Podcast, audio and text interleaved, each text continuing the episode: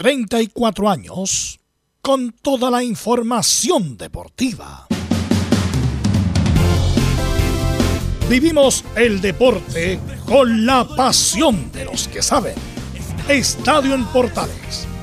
Ya está en el aire con toda la emoción del deporte. Comentarios. Carlos Alberto Bravo. Velos Bravo. Leonardo Mora. Camilo Vicencio. René de la Rosa y Giovanni Castiglione. Reporteros. Belén Hernández. Nicolás Gatica. Felipe Holguín. Laurencio Valderrama. Juan Pedro Hidalgo. Rodrigo Jara. Rodrigo Vergara y Alfonso Zúñiga. Producción. Laurencio Valderrama y Nicolás Gatica. Edición. Leonardo Mora. Dirección. Carlos Alberto Bravo. Estadio en Portales es una presentación de Ahumada Comercial y Compañía Limitada. Expertos en termolaminados decorativos de alta presión.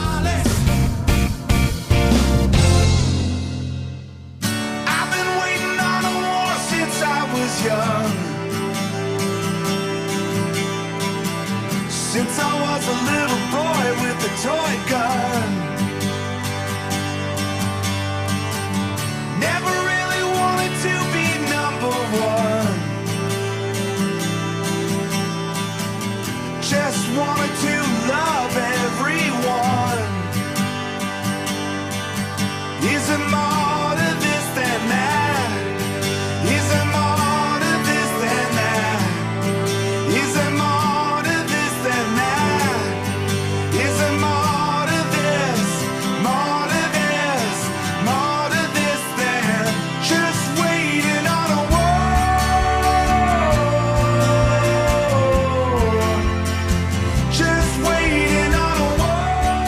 13 horas con 33 minutos, Estadio Portales en el aire, viernes musicales. Y hoy día estamos con Foo Fighters, que abre, o más bien cierra la jornada del primer día del Lollapalooza, que ya se inició.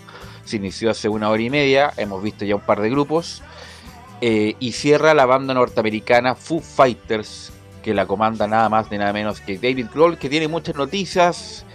Este año entraron al Salón de la Fama, están con una película también que está en los cines de todo el país y cierran, insisto, la primera jornada de Lollapalooza en Chile. Mañana van a Argentina y después van a Brasil, me parece. Así que esta banda multiventas, muy reconocida, va a cerrar el Lollapalooza y por supuesto estaremos escuchándola. Tenemos mucha información, pasó lo de Antofagasta, pasó lo de la U, tenemos Colo Colo también juega el fin de semana, Católica, conferencias, noticias, Brereton, en la selección tenemos un sinfín de noticias. Inmediatamente pasamos a saludar a nuestros compañeros y empezamos como siempre con Nicolás Gatica.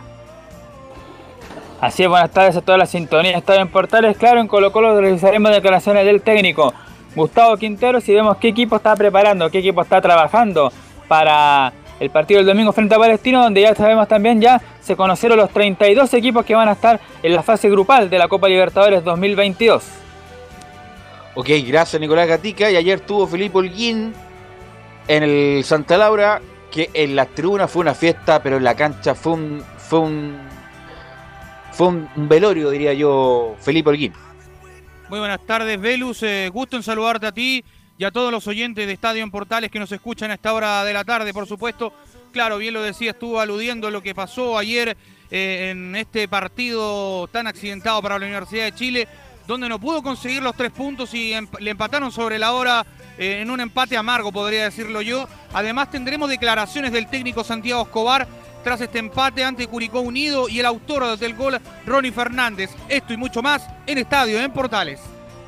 Gracias Felipe. Y hubo conferencia de los dirigentes de la Católica con el jugador que chocó el otro día, Pelé Hernández. Buenas tardes. Sí, muy buenas tardes, Velus, y a todos los que nos escuchan hasta ahora. Claro, hace pocos minutos terminó esa conferencia con, con Yamil Azad y eh, Juan Tagle y José María Boljubasic, donde dieron a conocer las sanciones que va a tener el jugador, que las vamos a conocer eh, eh, dentro del informe, pero para dejar un poco en claro, no va a tener sanciones deportivas, sino que más bien económicas para, para el club. Y también hoy vamos a tener declaraciones de- del técnico Cristian Paulucci, quien analizó a su próximo rival ya de mañana, O'Higgins de Rancagua. Este más en Estadio en Portales. Gracias, Belén. Saludamos a don Juan Pedro Hidalgo, el que nos va a contar todo lo que pasó ayer de esa vibrante jornada que le dio la clasificación a Antofagasta para la fase grupal de la Copa Sudamericana. Juan Pedro. Eh, saludos Velus para todo el panel, una jornada histórica para Deporte Antofagasta, más de 50 años de historia, por primera vez va a estar en una fase de grupo de una Copa Internacional, a pesar de la derrota frente a la escuadra Unidad Española en penales, fue sólido, la escuadra Puma marcó 4 y el arquero Sánchez fue el héroe, el héroe de la noche de Club Deportes Antofagasta, lo comentamos un rato más en el micrófono de Portales. Gracias, Juan Pedro. Y vamos también, obviamente, vamos a escuchar el derrotado a la Unión Española. Y eso nos trae don Laurencio Valderrama. Hola, ¿qué tal, Belu? Gusto de, saludarte a ti y a todos quienes nos, escuchan en en Portales Edición Central, por supuesto. El, el lamento de la Unión Española para esta dolorosa eliminación por partida doble, porque por un lado, claro, eh, se, se pierde la, la opción de ir a la fase de grupo y además por la responsabilidad de un ex Unión Española como es Diego Sánchez, que tapó tres penales en la jornada, uno de ellos en el tiempo regular. Ahí lo contaremos junto a Juan Pedro Hidalgo. También tendremos la, a la gente de Palestino y las declaraciones de Gustavo Costa, el técnico, y de Luis Jiménez, eh, uno de sus máximos referentes de cara al partido ante Colo Colo. Lógicamente con mucho optimismo esperan ese partido del domingo en la cisterna transmisión de Portales. Y por cierto, también una pequeña pincelada con, con el cuadro de Curicó Unido que...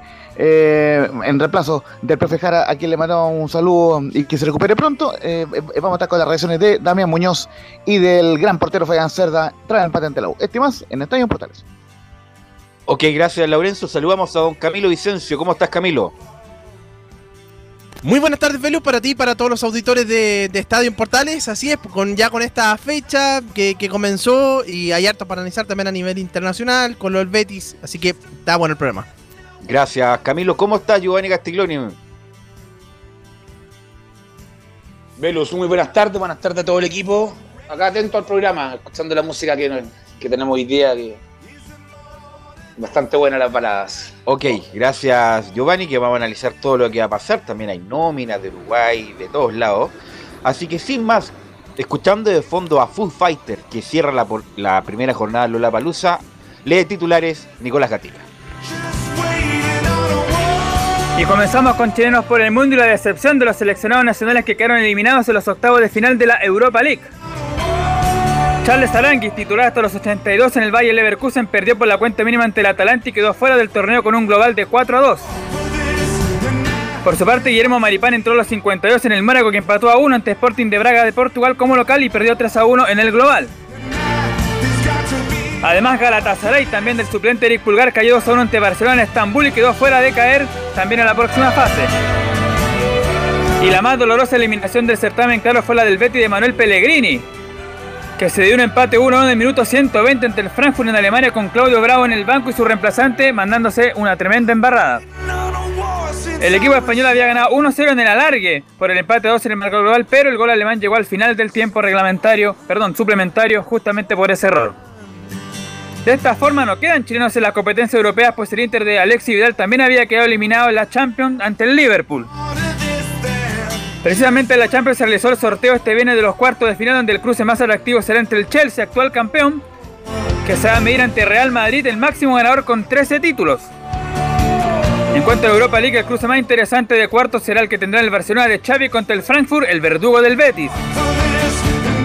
No, ahora con noticias de la selección chilena y la nominación del juez argentino Darío Herrera para el duelo de jueves 24 entre Brasil y Chile en el Maracaná. Recordad que estaba confirmado el árbitro argentino Patricio Lustó para el duelo ante Uruguay del martes 29 en San Carlos de Apoquindo. Además, la selección charrúa presentó este juego una nómina de 26 jugadores para la última fecha doble ante Perú y Chile. La lista del técnico Diego Alonso está liderada por la peligrosa dupla de Suárez y Cavani, además del veterano capitán Diego Godín.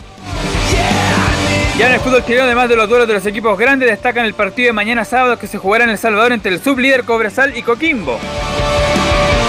En el domingo a las 12 horas jugarán en Talcahuano, Huachipato y La Serena que ratificó a Ivo Basay pese a ser colista en el certamen.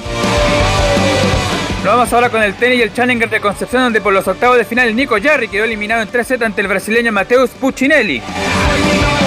En cambio, Tomás Barrio venció en 2 sets al francés Corentin Denoli y se instaló entre los 8 mejores del certamen.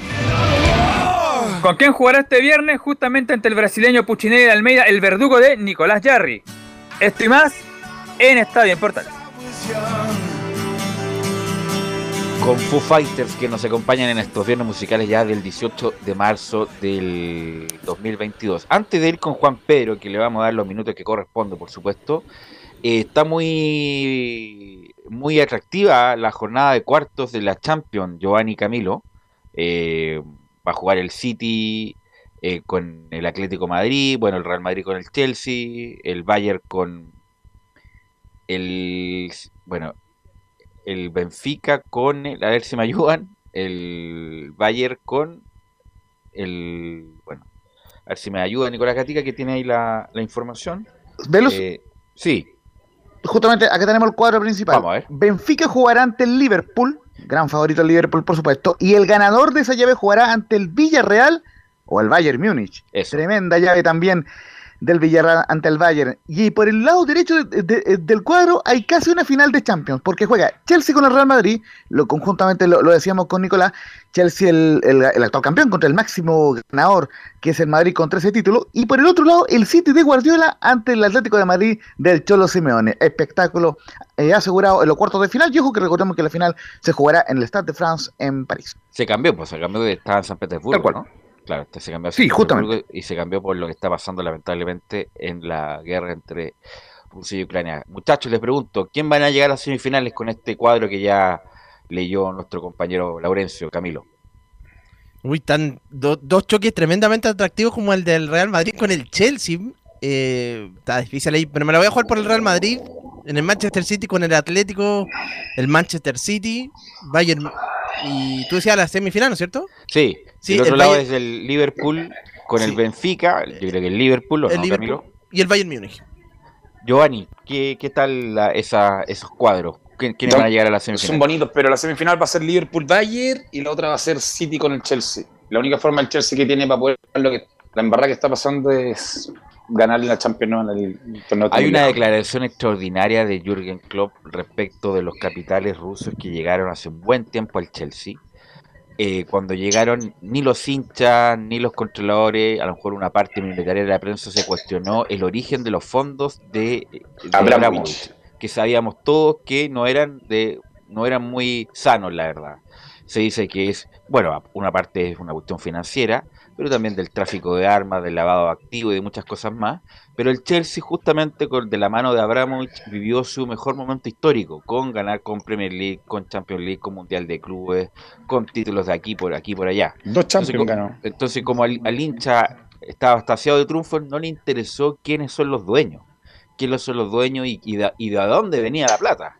Y Jürgen Klopp, que es un, es un declarante extraordinario, dice, y ahora se preocupan, y ahora vienen las sanciones con Abramovich, ahora que se desató la guerra y ahora recién actúa el Estado británico, bueno, estuvo muy, muy bien eh, Jürgen Klopp ante esa declaración. Bueno, Velus. quiero, dime. Eh, con el mismo tema, Jürgen Klopp, Jürgen Klopp había también criticado, no, no hace poco, hace un tiempo ya lo, lo- lo del Barcelona. Querían contratar a Haaland y estaban debiendo 500 mil Claro. millones de, de dólares, que cómo era posible. No sé cómo, cómo contrataron ahora, y ese que tenían problemas de Y, plata. y contrataron. seguro a mitad de año viene, un viene algo bueno también que van a contratar y, y la deuda Dicen, sigue. pues, el mismo Haaland, sí, la es lo que piden el fair play, fair play- fair play financiero. financiero. Sí, justamente, y marcarle, y marcarle muy brevemente la Europa League también, que bien lo decía el, Ni- el Nico, el Nico Gatti, que eh, no hay chileno en, en la ronda final. Y ojo, también no van a estar los dos equipos españoles. Sevilla y Betis quedaron eliminados. ¿Y por qué marco esto? Porque la final será en Sevilla, el, el- la final de la, de la Europa League. Así que, lógicamente, mucha decepción en España.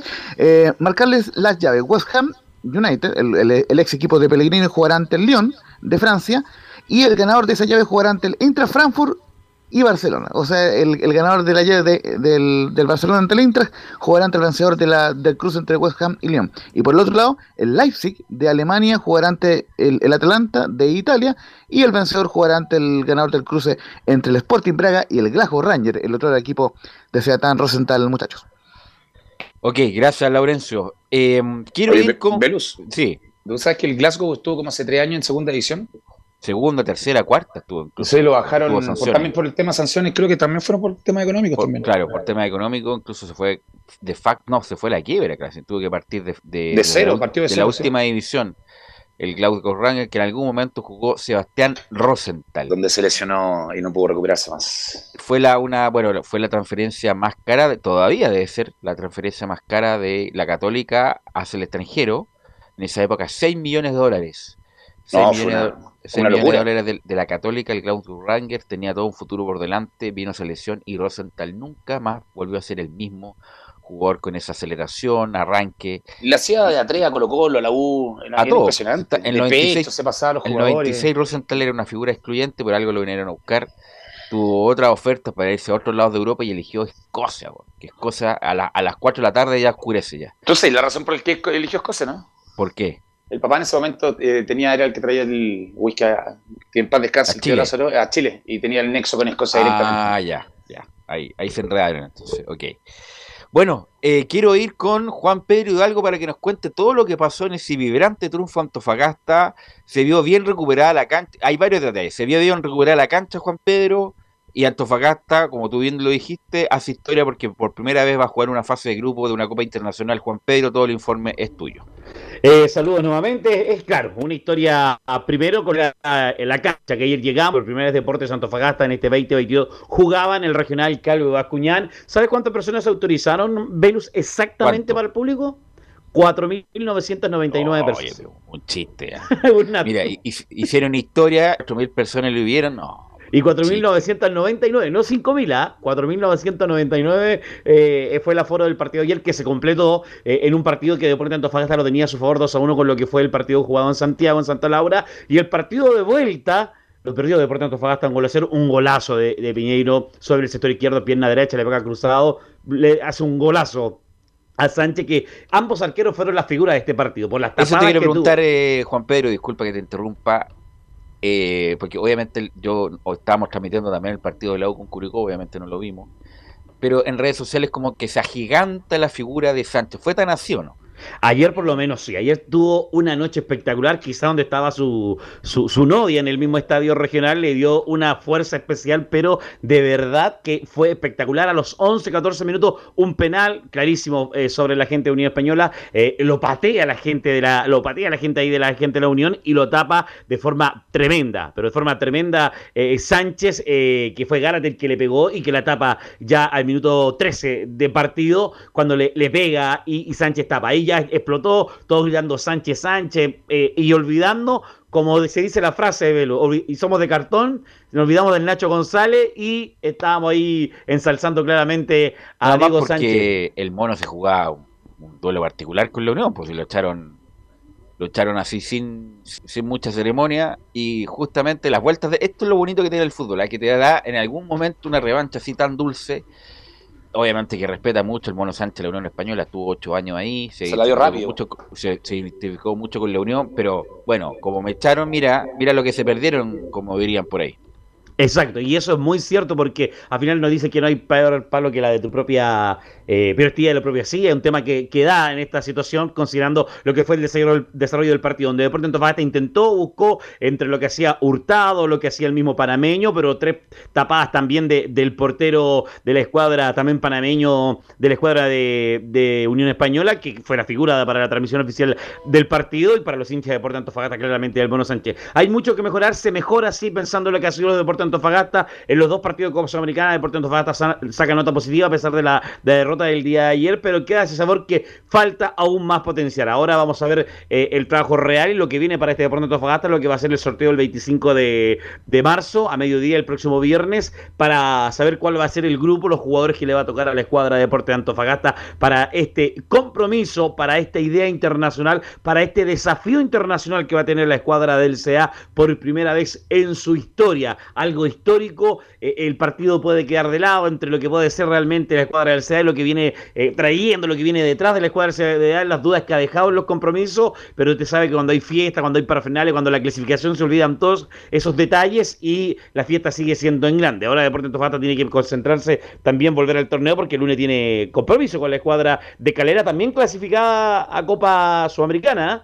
Mire, un, un detalle, se enfrentan los dos clasificados a Copa Sudamericana, Deportes Antofagasta y Calera el lunes, y se enfrentan los eliminados eh, en Copa Sudamericana, Unión Española y Ñublense el fin de semana. Un detalle a considerar para, para este fin de semana de lo que es la estadística. Esos son datos que da Laurencio. Pues. Sí, es que Eh, no son datos suyos, son datos No, de. Laurencio, siempre Le- con la estadística ahí, con el dato, el dato rosa. Exacto. Pero eh, escuchemos a uno también que ayer hizo muy buen partido y que le pegó de una forma tremenda la definición a penales eh, el día de ayer, que fue eh, Federico Bravo, que dice, sabíamos que sería un partido complicado, lo importante era ganar y en penales también vale, dice el jugador del Club Deporte Antofagasta medio campo. Sí, eh, sabíamos que iba a ser un partido complicado, eh, más que nada sabíamos que ellos necesitaban buscar el resultado. En el primer tiempo creo que, que nos defendimos más de lo que pensábamos.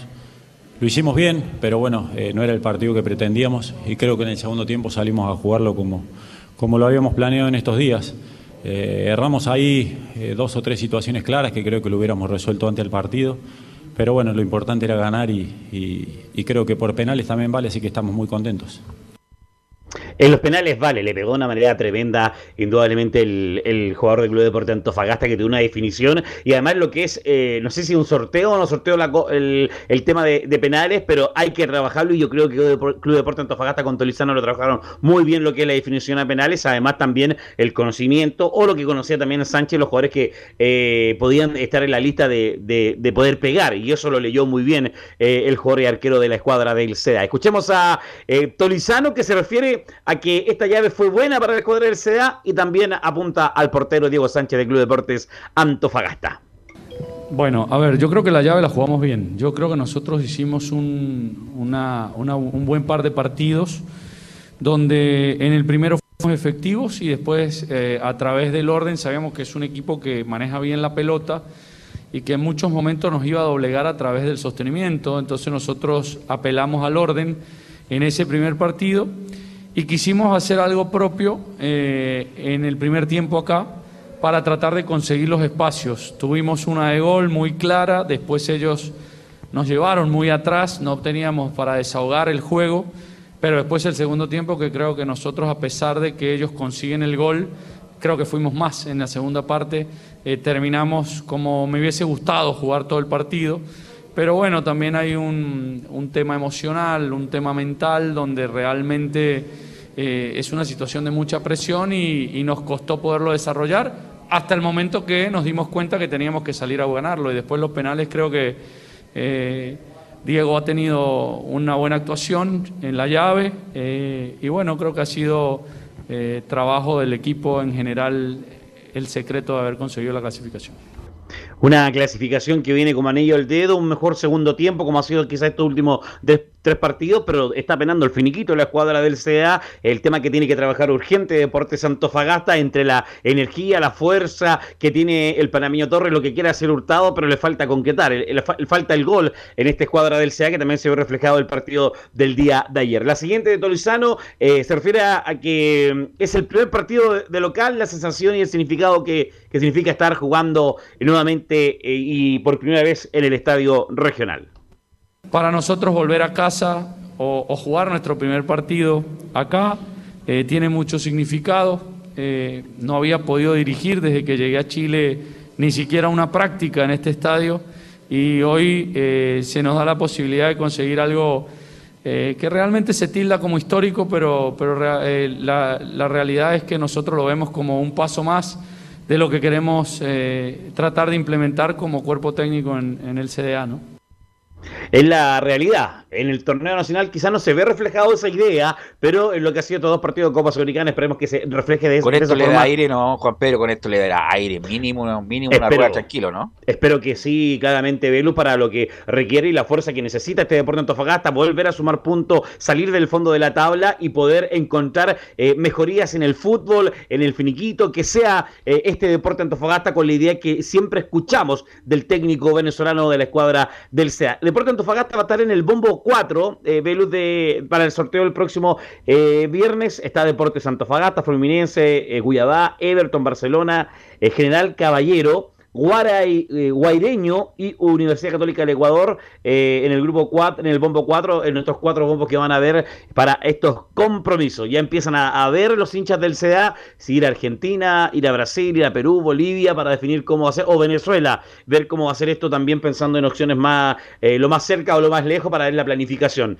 Eh, llegan buenas lucas a Deporte Antofagasta, lucas frescas para lo que va a ser este, esta escuadra del CDA. Esperemos que se vea reflejado esta inversión, además considerando de los que proponía el dueño de Deporte Antofagasta hasta antes que eh, terminar el tema del juicio, hacer un complejo deportivo, tener un terreno propio, a lo mejor estas lucas van a ayudar que hace, quizás para hacer esa inversión real. Lo cierto, lo concreto, es que con más de 50 años de historia de Deporte Antofagasta, con títulos solamente en Primera B y buenas participaciones en primera división, hoy consigue por primera vez un logro histórico como es la clasificación con una noche mágica, mágica para, para Sánchez eh, a, tapar eh, penales, Deportes Antofagasta gana 4-1 y el detalle también de lo que fue la definición de penales de la Escuadra Unión Española, pero en lo que es Deportes Antofagasta, mejorar en el fútbol, mejorar en el finiquito, pensar en lo que viene con, con Galera el día lunes a las 18 horas nuevamente de local para Deportes Antofagasta y poder eh, salir desde el fondo y encontrar las sumas de unidades para lo que es el fútbol del torneo nacional y pensar para lo que va a ser ya en abril la, los viajes internacionales que va a tener Deportes Antofagasta Velus.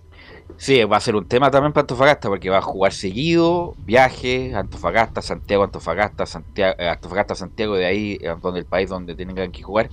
Así que va a ser complicado en la logística y la carga, la carga física para los jugadores, ojalá la puedan aguantar porque a lo mejor lo más probable es que la sientan también en el campeonato local. Así que es un desafío importante para este muchacho tolizano que se afirma por lo menos al clasificar con Antofagasta a la fase de grupo de la Copa Sudamericana. Por lo, menos esto, sí. por lo menos esto lo va a aguantar yo creo que toda la primera primera parte del torneo. ¿eh? Así que, Gracias Juan Pedro. ¿eh? Abrazo tremendo, Velus, buena tarde. Muy amable. Vamos a escuchar el camarín perdedor, don Laurencio Valderrama, la Unión Española justamente muchas decepciones en la Unión Española y como les decía, no solamente por esta eliminación, recordemos que la Unión también nunca había estado en fase de grupo de Copa Sudamericana y en las tres veces anteriores, de las tres veces, en dos ocasiones había por lo menos avanzado una ronda, pero cuando se jugaba en formato playoff eh, la Copa Sudamericana, así que profunda decepción a la gente de la Unión, mucha crítica a César Bravo y también eh, lógicamente estaba el sabor amargo de que Diego Sánchez fue clave en, en, este partido, no solamente por taparle el penal a, a este cuestionadísimo delantero Le, Le, Leandro Garate, si, si Garate jugara en la UV lo, eh, lo haría pebre 10 veces más que el resto de los comentarios que de, de verdad no ha mostrado nada karate, nada. Es de, ¿Omar bueno, Garate solamente, o Garate? No, Le, Leandro Garate, solamente ah, dos ya, goles ya, la, la, la Unión Española. Ya, y el otro también y, y bueno, del otro prefiero no meterme ahí. Claro. Pero bueno, también tengo mi opinión al respecto. Lo, eh, lo, cierto es que no ha funcionado, no ha rendido, tanto es así que, que entró con él en el segundo tiempo y, y justamente eh, al final vino el golazo de, de, de Rodrigo Piñeiro en el segundo tiempo pero ciertamente hay mucha molestia en la Unión y no solamente con, bueno, con, con Garati y con otros jugadores, sino además con el técnico César Bravo, que de a poco está, está perdiendo crédito, ojo con eso. Debería seguir, eh, por lo menos el primer semestre, pero quedó muy complicado con esta el, eliminación ante Deportes Antofagasta. Y, sobre todo pensando en que Diego Sánchez le tapó los penales a Vicente Conelli y a Tomás Galdame. Entonces, claro, eh, justamente hubo, hubo crítica también sobre la elección de los pateadores, porque no pateó Piñeiro, porque no pateó Gonzalo Espinosa, que ya estaba en la cancha. Bueno, hay muchas críticas al respecto en la Unión Española. Y vamos a ir brevemente también con las declaraciones. Y ojo que también generaron cierto, cierta molestia algunas declaraciones. Por ejemplo, la de César Bravo, que dice que lamentablemente se pierde a penales la 0-1, pero esto es una lotería.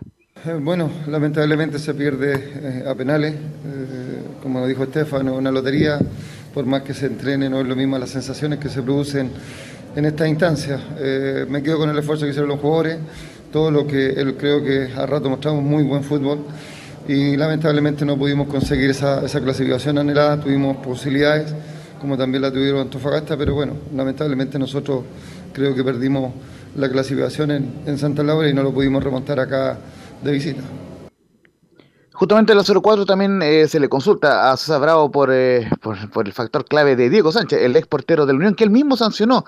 Recordemos cuando eh, eh, cometió ese tema eh, automovilístico, que ojo, está bien que lo haya sancionado, no digo que no, pero después posteriormente no le da la confianza cuando ya se acaba el castigo y, y, y se, y se pronuncia a favor de Miguel Pinto, quien tampoco cumplió una gran actuación en la Unión. Así que vamos con la 04, puede ser que haya influido el carácter de Diego Sánchez en los penales. A ver, pu- puede ser, puede ser que, que también ahí influya. El carácter de Diego, todos lo conocemos, lo que es, lo que hace y lo que te produce, así que la seguridad que él a veces te, te traspasa o la intimidad como intimida a- al rival y eso también lo hace más a, a jugadores que, que los conoce, que los conoce desde chicos y otros que estuvo bastante tiempo en el plantel. Y vamos a ir con dos breves. eh, de este- bueno, eh, ah, el- eh, dale, bro, Belu. no, no obstante que, entre comillas, César Bravo le da la salida, pero el que le da la salida a Laurencio fueron los dirigentes. Los dirigentes le dijeron basta a Diego Sánchez, por todo lo que pasó el año pasado, por el incidente también eh, manejaron también en, en estado de ebriedad, ¿o ¿no? Chocó, algo así, ¿o no? Eh, Sí, sí, el justamente, justamente ese fue el tema que él chocó, pero digamos, no, a diferencia de lo que fue con Assad, eh, solamente él tuvo un choque personal, digamos, él no, él, él- él- él no provocó daños eh, a tercero. A pero claro, ya. uno, u- lo que piensan los hinchas de la Unión Española, más allá de las críticas y todo, es que, es que claro, o sea, eh, eh, es legítimo que Unión haya decidido terminar el contrato de Diego Sánchez, digamos, es una relación de trabajo. Sin embargo, la forma en que lo hicieron eh, eh, no fue la, la mejor. eh, pues salió por la puerta de atrás de la Unión Española. ocho años estuvo en el equipo, así que fue campeón, de hecho, del año 2013. Entonces, quizás mereció mejor trato Diego Sánchez, más allá de que era legítimo el hecho de que Unión decidiera su salida. Así que eh, se tomó revancha. Pero lo que Diego voy yo, es que más ¿Sí? que el técnico lo echaron los dirigentes. Ah, por supuesto, por supuesto, en eso, en eso estamos totalmente claros. Y vamos a ir eh, con un, un par más de Estefano Meñas, con un par de, de- declaraciones breves. La 0-1 dice, hicimos un esfuerzo gigante, pero bajamos un poco en el segundo tiempo. Eh, bueno, el partido lo, hicimos un esfuerzo gigante para obtener el resultado que, necesitábamos. Después siento que el segundo tiempo, después del gol, bajamos un poco y eso creo que, que nos afectó un poco porque debimos haber seguido en lo mismo para tratar de obtener el mayor resultado. Pero positivo porque venimos acá, nos plantamos, jugamos, ganamos y lamentablemente por los penales después obviamente ya es una lotería y, y terminaron venciendo ellos. Y la última que vamos a escuchar es eh, justamente eh, la 02 dice, puede ser un factor lo de Diego Sánchez. Puede ser, un- puede ser un factor, puede ser un factor, obviamente ya muchos años en el club y conocía a varios, pero, pero como te digo, al final los penales es una lotería y, y al final puede, puede pasar cualquier cosa.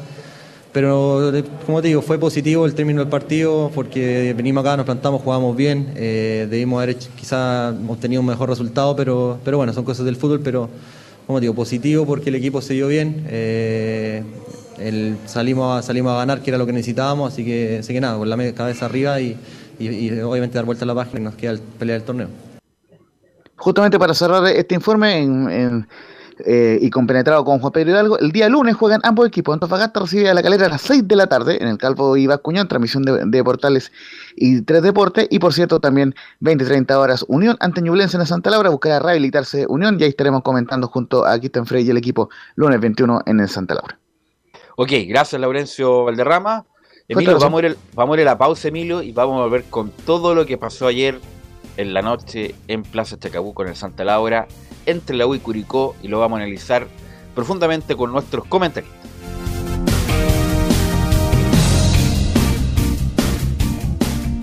Radio Portales le indica la hora.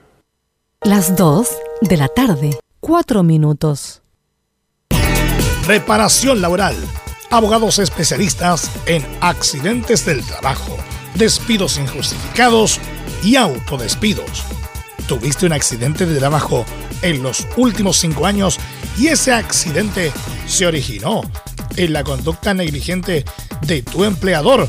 Es muy probable que tengas derecho a obtener una indemnización por los daños causados.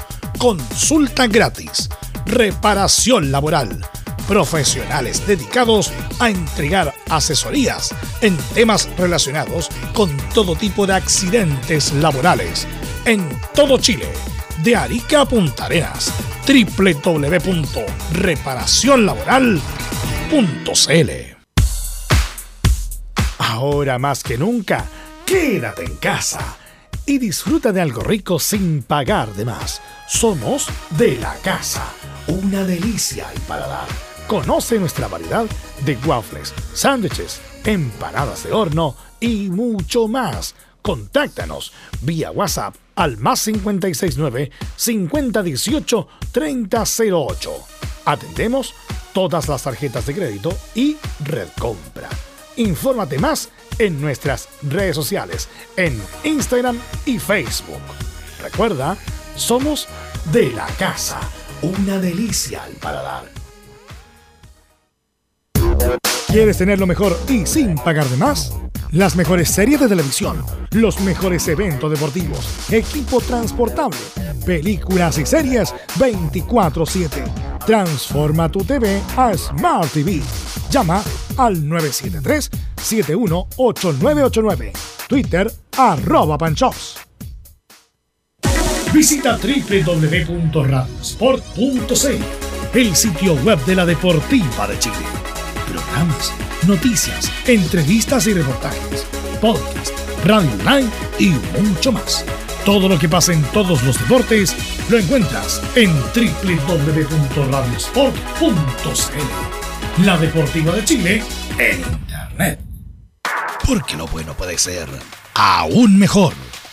Prepárate a conocer la evolución de la Primera de Chile. Bienvenido a Portales Digital.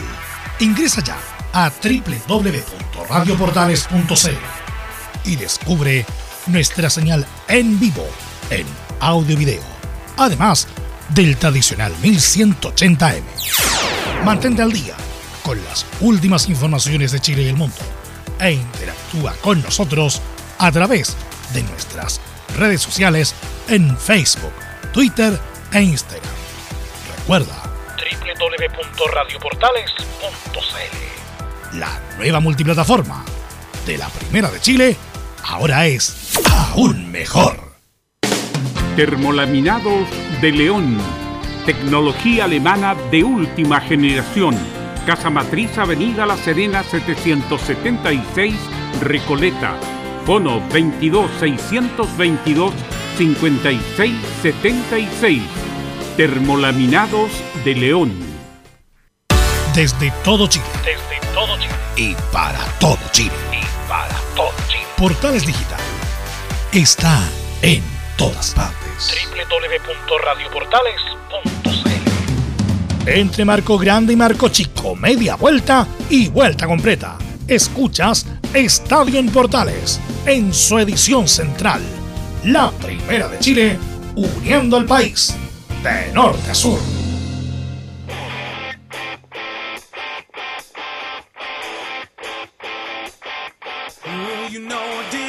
It's over and I feel fine. Nothing you can say is gonna change my mind. Waited and I waited the longest night. Nothing like the taste of sweet decline. I went down, I fell, I fell so fast. Dropping like 14 horas con 8 minutos, 14, 8, ca- 14 horas con 8 minutos y escuchamos a Foo Fighter, que insisto, abre la primera jornada del Lula Palusa. Más bien, cierra la primera jornada del Lula Palusa. 22 horas va a estar ahí en el Parque Cerrillo después de toda la polémica de la, de la nueva alcaldesa Asler, que no permitió que se hiciera en el Parque O'Higgins. Pueden decir varias cosas, varios eufemismos, pero no quiso que se hiciera en el Parque O'Higgins, que era un lugar extraordinario por la conectividad. Reparación laboral, abogados especialistas en accidentes del trabajo, despidos injustificados y autodespidos. Consulta gratis en todo Chile en reparacionlaboral.cl, porque reparacionlaboral.cl es tu mejor respuesta. Bueno, antes de ir con Felipe Holguín, quiero preguntarle a Giovanni primero y a Camilo después. Me imagino que vieron el partido. ¿Qué te pareció ayer la U, Giovanni Castiglioni? Velus. ¿Velus? Giovanni. Sí, perfecto. Un partido. No, no, no me parece la U, nada. No, me gusta la U. No me gusta cómo juega, no me gusta hay que hacer cambios. Estoy contigo. Y hasta hace una semana te decía que no que no eran necesarios los cambios. Creo que sí, son los cambios necesarios. Ver la cara del profesor, en verdad, con susto durante todo el partido. Incluso cuando hacen el gol, seguía igual. Hace el gol, mete el equipo atrás dentro del área, esperando que lo ataquen, que lo ataquen hasta que sale el gol del empate. No veo una idea para poder atacar, no veo nada, no sé. No veo, no veo fútbol, no veo, salvo las ganas de algunos jugadores que tienen muchas ganas. por ejemplo, el capitán que terminó siendo capitán, Ronnie Fernández, pero el resto no veo mucho, no veo, no, no, no veo, no veo una idea, no veo, no, no veo nada. Entonces creo que está U. Y que si no hace cambios ya, como tú lo decías, ya, eh, va a ser un año muy complicado donde van a terminar sufriendo a fin de año si esto sigue así. Pero tácticamente, ¿qué viste ayer? ¿Qué es lo que puedes ver tácticamente ayer el equipo, Giovanni? En defensa se trató de parar bien, pero una defensa blanda, sigue siendo blanda y se ve el último minuto y hacia arriba atacando lo veo muy poco. Lo veo que hay un equipo cortado, sin idea de juego, tratan de meter a Arangui un ratito para ver si puede hacer algo y obviamente ya todos saben lo que sucede. Pero no, no veo eso, lo veo cortado, un equipo sin idea y cuando un equipo está cortado no, no, no tienes ni para atacar ni para que los primeros te defiendan ni poder agruparse bien. Y eso es lo que está pasando en el Universidad de Chile, creo yo. Camilo.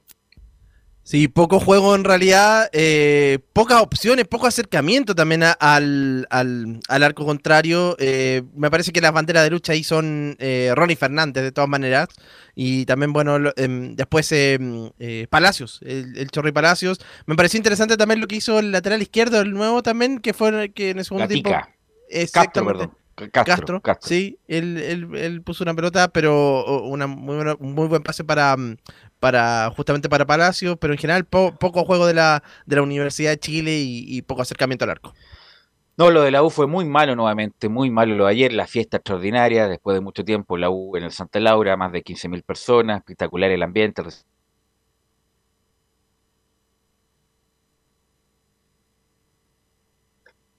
¿Veluz? Se mutió. Sí, parece que no lo estamos escuchando ahí a verlo, justamente, sí. Lo veo conectado. ¿Lo veo? Sí. Bueno, entonces saludamos a Felipe Holguín mientras tanto. Y... Ahí está Felipe, Velus. sí. ¿Veluz? Sí, muchachos, ¿me escuchan? Sí, Felipe, Sí. estás. Te escuchamos perfecto. Eh, Algo pasó acá. sí, para comentarles. Ahí estamos, eh, Velus. Ahora sí. Ahí sí, ¿me escuchan o no? Sí, estamos con Felipe Veluz. Ya, pero dame un segundo que estaba terminando mi, mi apreciación. Sí, dale. Eh, después, bueno, independiente de algunos tontos que se, se ingresaron a la cancha eh, y algunos incidentes menores, parece, bueno, después Felipe nos contará que no hubo al problema mayor.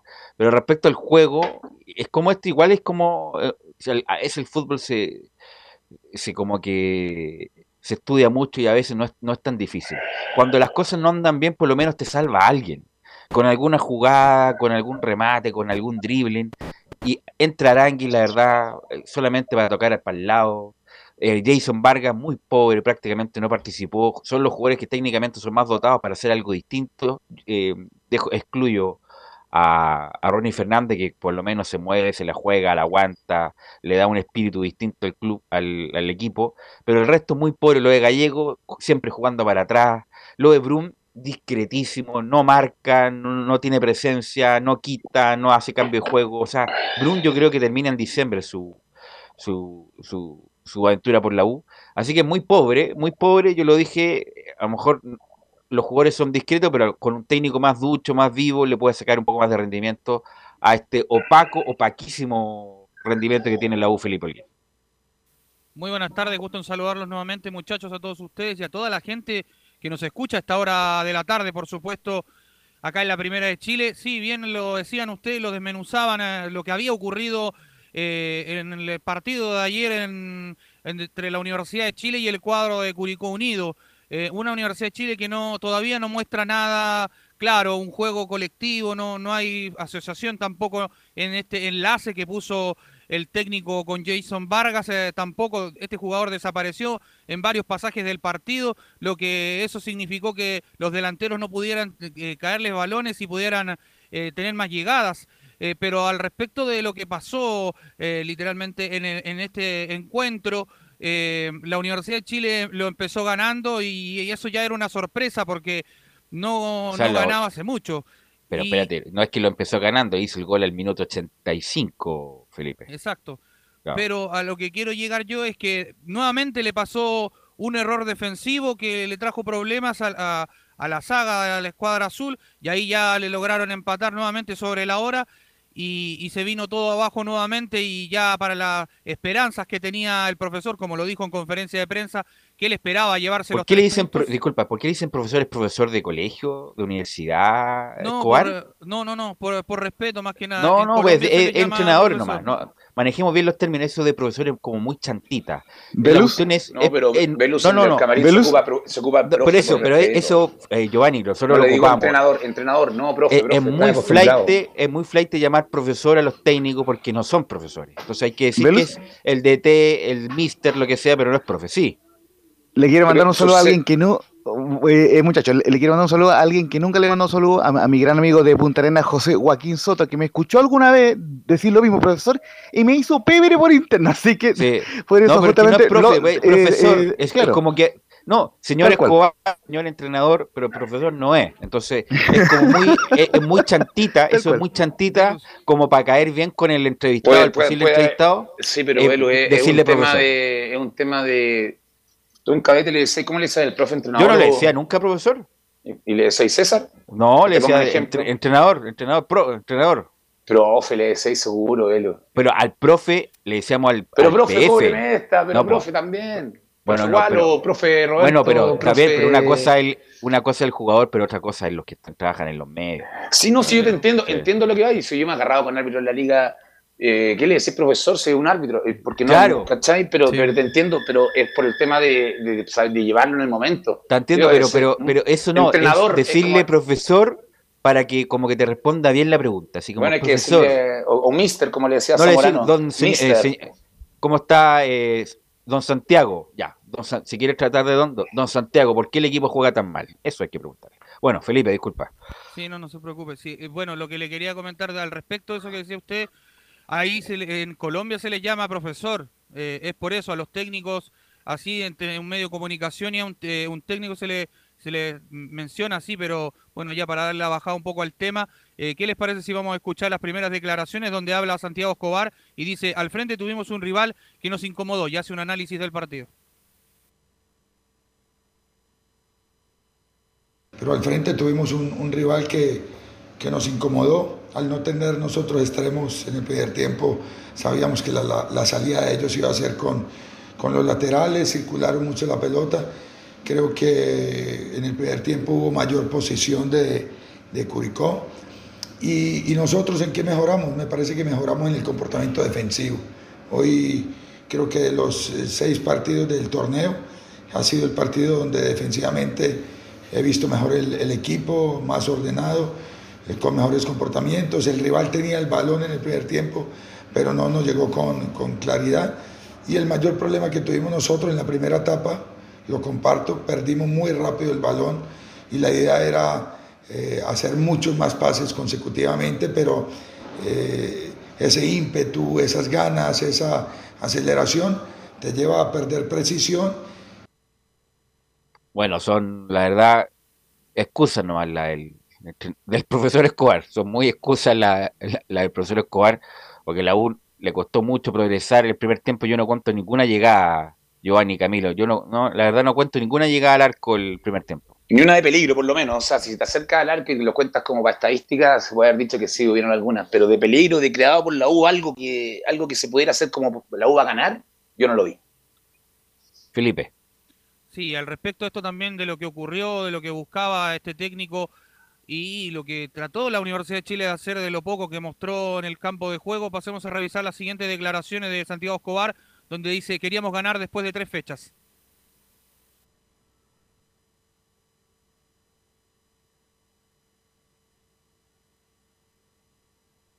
Escobar. Hoy era de esos partidos que, que habíamos hablado en, en la charla durante la semana que era muy importante sacar el cero, porque después en cualquier momento nosotros podíamos convertir. Lamentablemente no, no pudimos sacar el arco en cero, pero se mejora en relación a los otros juegos, que no permitimos tantas llegadas de- del rival como en otros partidos.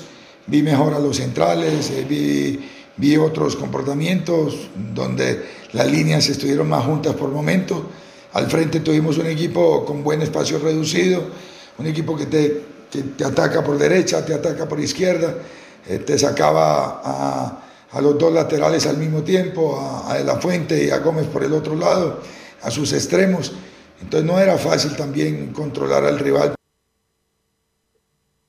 Eh, disculpa, eh, ¿qué te No, la verdad, estas son explicaciones como más bien de un comentarista más que de un entrenador. Eh, no, la U no juega nada, la verdad, no juega nada. Y te quiero ir, Camilo, Giovanni, parto por ti, Giovanni, primero, eh, lo de Brun. ¿Qué te parece lo de Brun ya con lo visto? Ya este es el tercer partido, cuarto partido de Brun en la U. Todavía no, todavía no lo he visto, Belu. Eso, esa es la explicación que te digo. Lo, he visto lo- jugar al auto, todavía no veo a Brun, que supuestamente iba a ser el volante de quite, que iba a mantener la, la pausa, que iba a dar juego, que iba a, a ordenar un poco, pero no. Parece que se equivocaron de Brun, mandaron al primo. Camilo. No, hasta el momento no ha respondido. En la U hasta el momento el, el rendimiento no... mm, Y se, y se ha notado justamente, precisamente en los últimos minutos que, que él tendría que haber puesto, a- haber ordenado y, y eso no, no pasó y le termina convirtiendo rápidamente a la U, logrando el empate. Es como el único uruguayo sin garra que trajeron a Chile. ¿ah? No tiene garra, no tiene presencia, la verdad, muy pobre lo de Brun, muy pobre para ser el volante de contención de la U, que insisto, venía a resolver el problema y la verdad no ha resuelto ninguno, Felipe Olguín. Sí, al respecto de esto también eh, hay más declaraciones eh, donde habla el autor de la gola de penal, eh, Ronnie Fernández, eh, la 5, pasemos a revisar donde dice, estamos para seguir guerreando. Creo que hubo un empuje especial. Eh, jugar de, local con la hinchada eh, eh, eh, es bueno, la verdad, pero bueno, nos da los tres puntos, que es lo que necesitamos. Entendemos la situación, pero acá estamos para seguir guerreando.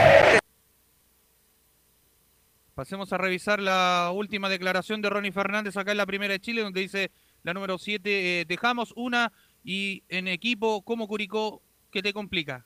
Sin ninguna duda, el sexto partido en la sexta fecha y, tenemos que estar fuertes, eh, seguir confiando en esto. Creo que hoy día mostramos que contra un equipo que está muy bien como Curicó eh, hicimos cosas interesantes, pero, tenemos que estar atentos hasta el último minuto. No podemos dejar una y- porque dejamos una y un equipo como Curicó te, te- te complica. Pero, pero como te digo, me quedo con lo positivo. Creo que eso es lo importante y que, y que sigamos mejorando. Ahí estaban las declaraciones, Velus, muchachos de...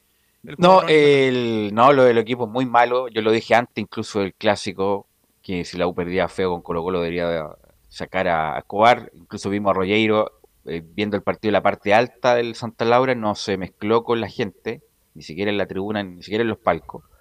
Y no, lo de la U es muy malo, ¿no es cierto? Muy malo. Yo creo que con un técnico más ducho, a lo mejor con lo poco que tiene la U, por hacerlo un poco más competitivo, con dos líneas de cuatro, equipo más combativo y tirársela a, a, a Fernández y a Palacio, pero siendo un equipo más sólido, más sólido. Lo de la U es inquietante, la verdad. Eh, lo de Castro es un buen lateral, buena zurda, pero no tiene dinámica, no tiene dinámica. Si tuviera un poco más de dinámica sería titular porque tiene una muy buena técnica. Eh, pero, pero muy pobre, la verdad, lo de Andía. Lo de Andía totalmente, ya es una cuestión patológica, a lo mejor ya va a tener que volver al, o mandarlo a préstamo, que es muy pobre lo de Andía. Lo de Gallego ya lo mencioné, Giovanni, los que entraron también. eh, bueno, Aranguis, que yo creo que fue mal Lo de expulsado, también mal expulsado, pero Aranguis que- ya no, no, es, no es la jugada de ayer puntual, es, es Aranguis en, en sí. Estoy de acuerdo, pero lo de ayer yo creo que era para amarilla, no era para roja lo, lo de ayer. Y después entró Junior Fernández con algunas cositas y, y eso sería todo. Junior, Junior podrá rendir más de lo que ha rendido en la U hasta ahora. No venía mala, Junior no venía mal para lo que... Obviamente uno esperaba mucho más venir de Europa, que venía Lo que jugando. pasa, esos pases, Giovanni, cuando está Junior, esos pases como que da mirando para el lado. si- Uno tiene que asegurar el pase. Cuando uno está sin confianza, tiene que controlar y tocar, controlar, Sí, y, tiene- controlar y como- tocar, como controlar que y no pasar. aprendió con el taquito en la selección, como que Eso, esos Mm. pases infames, weón, mirando para el lado, si no, no, no, el Manchester como City si que- estuviera entrenando, sí, no, se como si entiende estuviera perfecto, se nota en la cancha, sí. Eh, hay que ser seguro, hay que ser responsable, hay que ser comprometido, sobre todo en el momento que la U, tanta gente. En los momentos difíciles, sobre todo, hay, que- hay- hay- hay que saber que hay que estar unidos, hay que hacer las cosas justo, hay que luchar juntos, hay que agruparse, Justamente. pero veo un equipo separado, veo un equipo sin fútbol.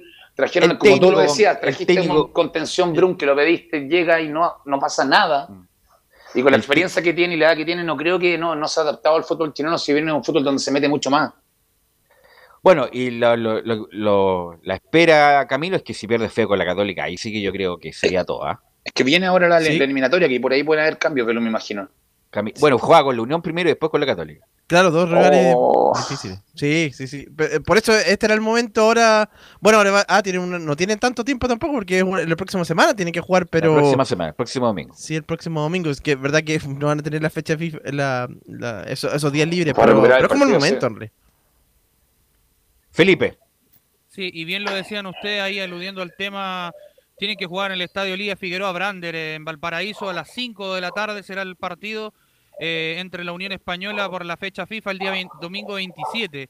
Eh, recordemos que se había dicho que el comienzo iban a jugar a las 12 del mediodía, pero se corrió por un tema de que hay una maratón cerca de, del reducto de Valparaíso, ahí cerca donde está el Estadio Liga Figueroa, y por eso se cambió el, horario y la U va a tener que jugar en, en esa modalidad.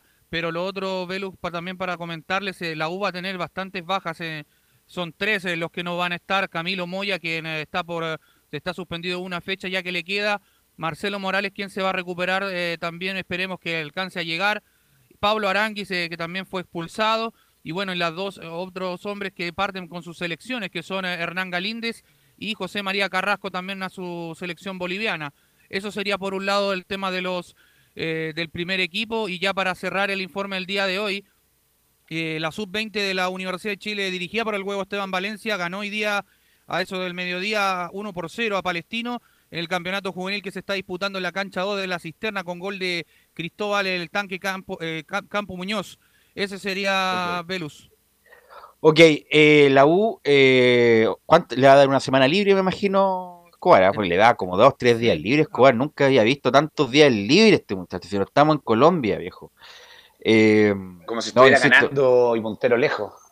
No, lo, insisto, lo de lo, cómo se cayeron tanto con el técnico. Veníamos de Dudamel, veníamos del Huevo Valencia, venía de Caputo. La U necesitaba un técnico de nivel, de nivel. Había que poner más, había- donde había que poner la plata, donde el técnico y traer un técnico con, con todo respeto, no de, de primera categoría. Mientras Una- hagas el equipo de una segunda dirigente Y no en conjunto con el DT que van a, a llevar el primer equipo a lo que buscan, no, no, No, creo sí. que lleguen a buen puerto, Belu. No, pues Aunque sí. te- lo vamos a hablar, lo hacen los dirigentes, lo ayudan Sí, acá, ya- y ya- obviamente el es- gerente es una discusión hablado. que ya gané porque ¿La lo- ganaste? sí. Pero, pero, pero no- el, no es que- error, el error está demostrando lo que pasa cuando se hace eso.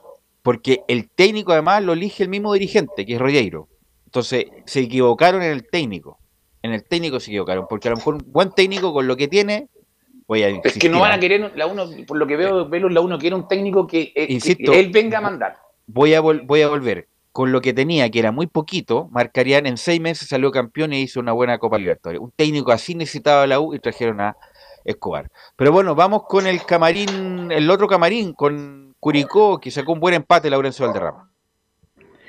Sí, justamente el cuadro eh, de Curicó que eh, ya se pone tercero con 11 puntos, obviamente a la espera de lo que pase en el resto de la fecha, así que muy bien por el cuadro eh, curicano que está teniendo uno de los mejores inicios de su, de, su historia y con un Damián Muñoz que viene consolidado porque el año pasado recordemos que reemplazó a Martín Palermo y que ahora eh, ha ido consolidando una idea en el cuadro de, de Curicó, por lo menos maniató a la Universidad de Chile, quizás no se generó tantas ocasiones, tuvo por ahí un remate de, Holgado, otro de Castro, pero no se generó tanto como en el partido ante O'Higgins, pero claro, en un partido mucho más estrecho y con otro contexto, con 15.000 personas en contra, así que muy buen resultado para Curicó, que además tuvo el mérito, y bien lo marcaba tu Velus, de que por un lado, claro, eh, la U tiene deficiencia y ya han sido bien analizados por ustedes, pero claro, hay que, hay que saber remontar un, un partido ante un equipo que te marca de penal a los 86, ojo, un penal bien cobrado por lo demás por el árbitro, y eh, con ese gol final del empate anotado por eh, Diego Coelho con golpe de cabeza tras buen centro de Ronald de la Fuente, un recuperado Ronald de la Fuente como lateral izquierdo, buena jugada del equipo de Damián Muñoz. Así que vamos de con las declaraciones, eh, va- vamos a ir con el técnico eh, quien habló en la transmisión oficial, dijo en la segunda me quedo con la personalidad del equipo, el técnico Da- Damián Muñoz, me quedo con la personalidad del equipo y la parte defensiva. Buenas noches. Sí, creo que me quedo con eso, con la personalidad de día que mostró el equipo. Y bueno, la parte defensiva creo que anduvimos eh, muy bien porque dentro de todos los- bueno, los pocos días que tuvimos para planificar este partido, Eh, una de las cosas que le dimos más importancia eran los ataques directos de la U. Sabíamos que buscaba mucho a Ronnie Fernández, después los segundos balones, y creo que eh, en ese sentido no, no tuvimos eh, mayores problemas. Y después con el juego asociado tratamos de, de desequilibrarlos por las bandas. A rato pudimos hacerlo en el primer tiempo, otras veces no. Creo que no- nos, faltó, nos faltó insistir un poquito más en, esa, en esa faceta de profundizar por las bandas. Pero, pero bueno, eh, son partidos también complejos, nos quedamos en desventaja con un penal y, creo que hubiese sido súper injusto que, nosotros hoy día hubiésemos perdido este partido. Y vamos también con uno de los porteros menos batidos del campeonato, con Damián Muñoz, con, con, eh, con Arceda, el formado Católica, seis goles en contra solamente, muy buena temporada del ex palestino. Y dicen la última que vamos a escuchar en la 0-1 en la transmisión oficial, fue un partido súper apretado y fue un justo empate. Sí, buenas noches. Un partido súper apretado en el cual cualquier error eh, el equipo podía marcar la diferencia. Creo que un justo empate. Eh, tuvimos ahí al último que, el portero la sacó muy bien y, nos vamos contentos a la casa. Cual, el- más allá del penal, creo que en todas las líneas anduvimos bien. Eh, y a seguir sumando, se suma de visita y esperamos hacernos más fuertes en, en- casa. Claro, un equipo sólido en todas las líneas, las ocasiones que tenemos las concretamos eh, y a la vez también atrás estamos muy firmes, la, la cantidad de goles en contra que tenemos son mínimas, el porcentaje que, cada día estoy obteniendo es producto también de eso, de- del equipo, de la unión, de, de todas las líneas que están apretadas, entonces eh, a seguir así. No, tuvieron mucha llegada y es por eso, porque más allá de que, de que tenga un porcentaje yo, eh, es producto también de- del equipo, de los 10 que están más adelante mío y, y que en todas líneas estamos, estamos bien. Justamente eh, marcar un par de cosas, muchachos, antes de, eh, de cerrar, que el cuadro eh, de Curicó es el máximo, es el cuadro que más goles ha marcado en el campeonato con 14, sí, con, con 14 tantos, que, además, justamente como bien lo marca la transmisión oficial, en el partido le pateó 14 veces al cuadro de la U, así que eh, tiene que mejorar lógicamente el tema de la concreción y que va a recibir a Palestino, pero el fin de semana del 3 de abril, es decir, van a pasar cerca de 20 días que eh, Curicó no va a tener partidos, así que ya anunció eh, también Muñoz y lo, iremos informando con el profe Jara, eh, los partidos que- eh, amistosos que disputará en medio del receso de la fecha FIFA por este tema de, mm, los 22 días que va a estar sin jugar el cuadro de Curicó por el torneo na- nacional. Así que ese informe muchachos y por supuesto eh, mandarle un gran saludo al profe Jara que se recupere pronto y pronto estará de vuelta con nosotros con los informes de Curicó Unido. Fuerte abrazo. Ok, gracias Laurencio. Vamos a la pausa, Emilio. Volvemos con Colo Colo, con Católica y con Palestino.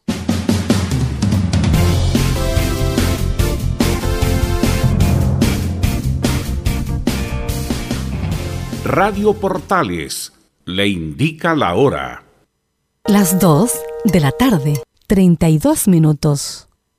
Lleva al siguiente nivel tus eventos, ceremonias, conciertos y potenciando tu audiencia con DS Medios. Servicio de transmisión de TV en circuito cerrado y vía live streaming HD. Tecnología de punta y un equipo profesional nos permiten realizar transmisiones sin cortes y con la más alta calidad. Cotiza ya ingresando a www.dsmedios.cl. Visita www.radiosport.cl, el sitio web de la Deportiva de Chile. Programas, noticias, entrevistas y reportajes, podcast, radio online y mucho más. Todo lo que pasa en todos los deportes lo encuentras en www.radiosport.cl. La Deportiva de Chile en Internet. Comercial IAC y Compañía Limitada. La mejor calidad mundial en laminados decorativos. Comercial IAC y Compañía Limitada es Pertec en Chile. San Ignacio 1010. Santa Rosa 1779, Avenida Mata 446 y Portugal 501. Comercial IAC y Compañía Limitada es Pertec en Chile.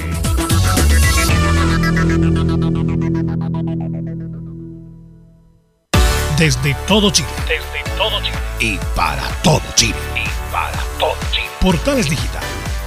Está en todas partes. www.radioportales.cl Un acercamiento electrónico a todo lo que pasa en el fútbol. Escuchas Estadio en Portales en su edición central. La primera de Chile, uniendo al país de norte a sur.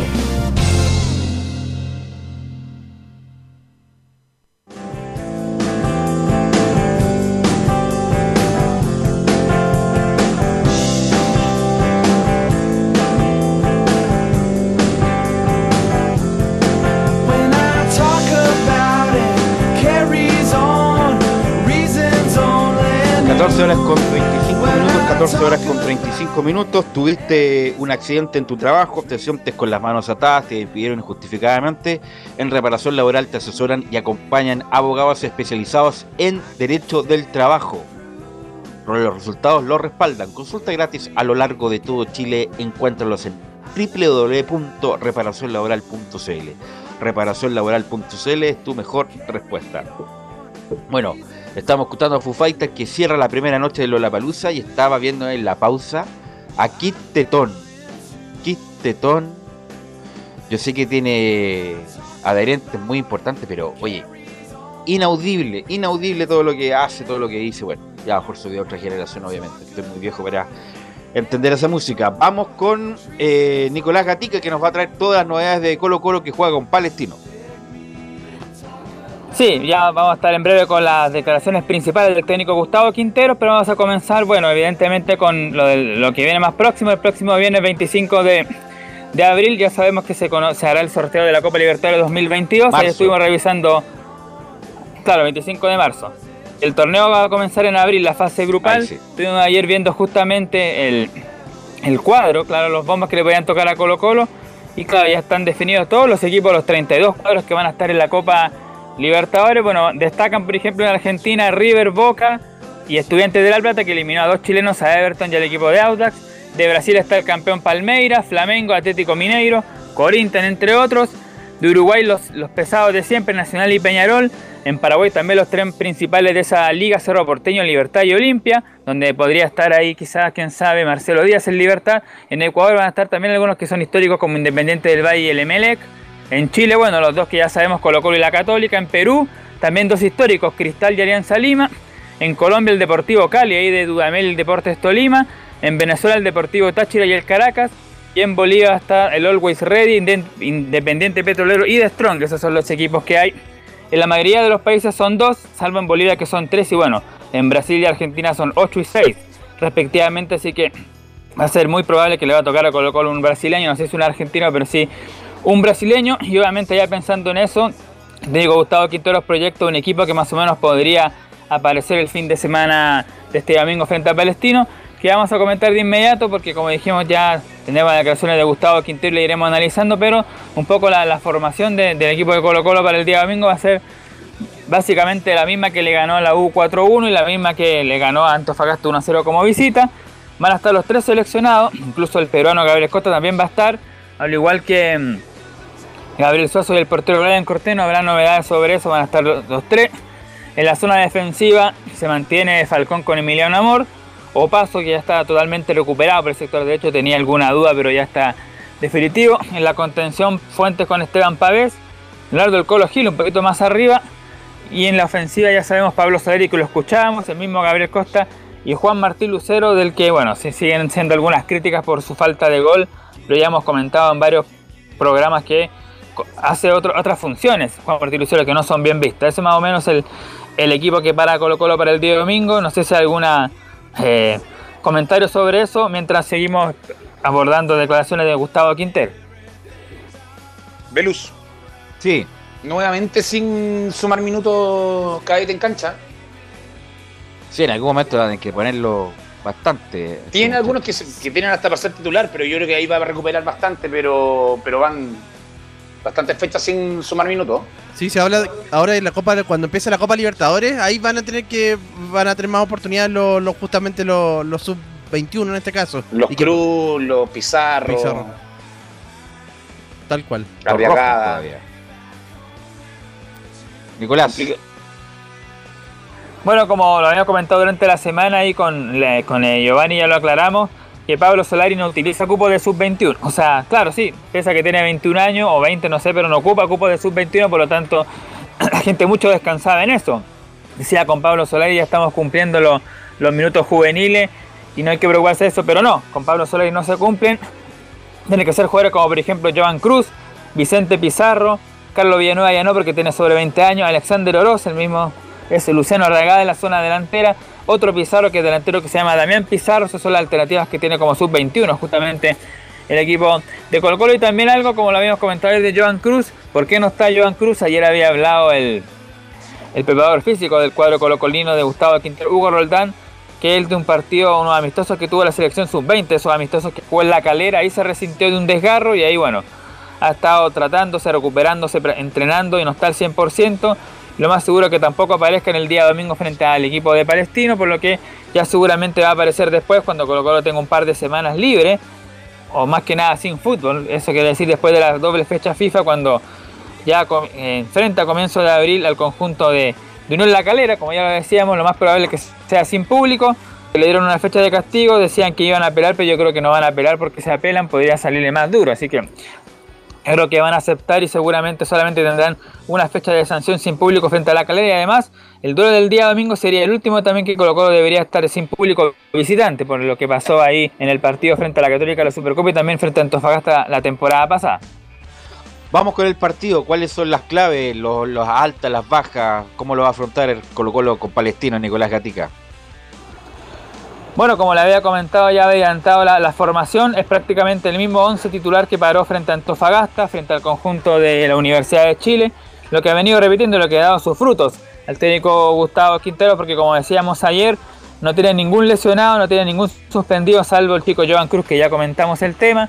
Ya dijimos también que los seleccionados van a estar los tres, los dos chilenos y el peruano, Gabriel Costa, que ha sido importante, marcó, bueno, dos goles para la Universidad de Chile, marcó uno también frente al equipo de Antofagasta, lo que le dio el triunfo justamente al cuadro algo este fin de semana. Entonces, claro, ya tiene toda a disposición el técnico Gustavo Quintero y él va a decidir ahí qué jugador sub-21 va, va a jugar, pero por el momento, claro, eh, está con 100% de, del plantel disponible. ¿Y este sería el equipo? Bueno, Brian Cortés en la portería, Óscar Opaso, Maximiliano Falcón, Emiliano Amor y Gabriel Suazo, Esteban Pavés, César Fuente del Colo Gil, Pablo Solari, eh, perdón, Juan Martín Lucero y el delantero Gabriel Costa son la formación que va a presentar el técnico Gustavo Quinteros para el día domingo, que ya lo escuchamos de inmediato al técnico Quinteros sobre el partido. Vamos a escuchar la primera justamente de Quinteros que tiene que ver la proyección que hace para la Copa Libertadores y para lo que se viene también.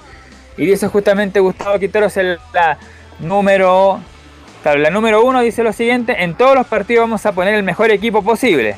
Bueno, todos, todos los partidos nos llevan a pensar de, poner al mejor equipo posible, o mejor dicho, juntar características de jugadores que sean, que sean, digamos, que sean futbolísticamente socios dentro del campo. O sea, nosotros tratamos de, de poner siempre los jugadores en cada posición que, que, nos permita jugar bien, que nos permita generar situaciones y que nos permita ganar los partidos. Otra del técnico Gustavo Quintero sobre el rival, por supuesto sobre Palestino, ¿cómo lo ve? Y dice la número 3 Quinteros, Palestino tiene un técnico de mucha experiencia y tiene de los planteles mejor constituidos. Sí, por supuesto, un técnico de mucha experiencia que, que siempre forma buenos equipos y pelea campeonatos donde va. Eh, y tiene, muy buenos jugadores. Yo creo que Palestino es uno de los planteles mejor constituidos del fútbol chileno. Tiene reemplazos de experiencia, de nivel, tiene jugadores jóvenes también. Así que eh, va a ser un rival muy complicado. Eh, el partido con Auda, por ahí el primer tiempo no fue bueno, de ellos futbolísticamente hablando. El segundo tiempo mejoraron. Y después tuvieron partidos muy buenos, como con Católica, etcétera, etcétera. Así que es un rival que va a ser complicado, que tiene altibajos futbolísticos, normal en el comienzo de una temporada, con un nuevo entrenador, una idea de juego distinta. pero muy respetable y nosotros, siempre lo digo, este es un rival que si nosotros jugamos a nuestro mejor nivel vamos a tener más posibilidades. Tenemos que jugar a nuestro mejor nivel para, para poder superarlos y poder ganar ese partido. Claro, sin duda que va a ser un partido difícil el día domingo, duelo de, de Gustavo, de Quinteros y también de Gustavo Costa. Vamos a ver si la experiencia que tiene Costas en el extranjero va a hacer frutos el día domingo, teniendo a un jugador importante también como Luis Jiménez, entre otros, a Jonathan Benítez, que es un jugador bastante importante, y por supuesto, eh, si Palestino juega como el partido que le hizo a la Católica, va a ser muy difícil, muy complicado para el equipo de Colo Colo, aunque si Colo Colo juega como lo hizo ante la U, también podría ser un partido, un choque bastante importante. El horario del partido, Nicolás, es... El domingo a las 5 y media, en la cisterna. Sí, el punto es que, claro, se quejaban mucho, se quejaron lo de la Católica, Camilo, que ya a las 7, 7, 7 y cuarto, que ya es el último partido, ya no se ve con tanta claridad. Eh, bueno, sabemos que la cisterna no tiene luces, luces, así que no es un tema menor, ¿eh? lo de, de, jugar casi al borde del del del, del, que oscurezca. claro. De hecho, claro, pues ahora está a las 20.30, está 20 incluso antes eh, oscureciendo, así que sí, va a ser... Por, bueno, pero todavía hace calor, de repente entonces por eso lo están programando como a, como a esa hora, el, pero 5 y media podría ser una buena hora. Claro, hay mucha luz y sombra en, el, en la cisterna y ya hay poca claridad, entonces fue, no fue, fue un tema no menor que lo comentaron los jugadores de la Católica cuando, bueno, perdieron con Palestino el partido justamente en la cisterna al mismo horario, Nicolás Castro. Claro, por eso a las 5 y media se adelanta justamente el horario ya definitivo para que trate de terminar con lo natural el partido. La última de Gustavo Quinteros que tiene que ver lo que tiene que mejorar Colo Colo, que todos mira, saben por acaba de mandar un, mandó un WhatsApp, me pregunta, pregúntale a tu reportero, Solari, ¿qué edad tiene? Solari. 21 creo, 20 o 21. Pero ¿Cómo que creo, Nicolás Gatica? Déjenme escuchar ya. esta última de Quintero y ahí lo, lo averiguo y se ya, le doy okay. la edad después. Vamos a escuchar la última de Quinteros que dice, contra la Serena y Audax no estuvimos finos, estamos en búsqueda de ser más precisos, la número 4.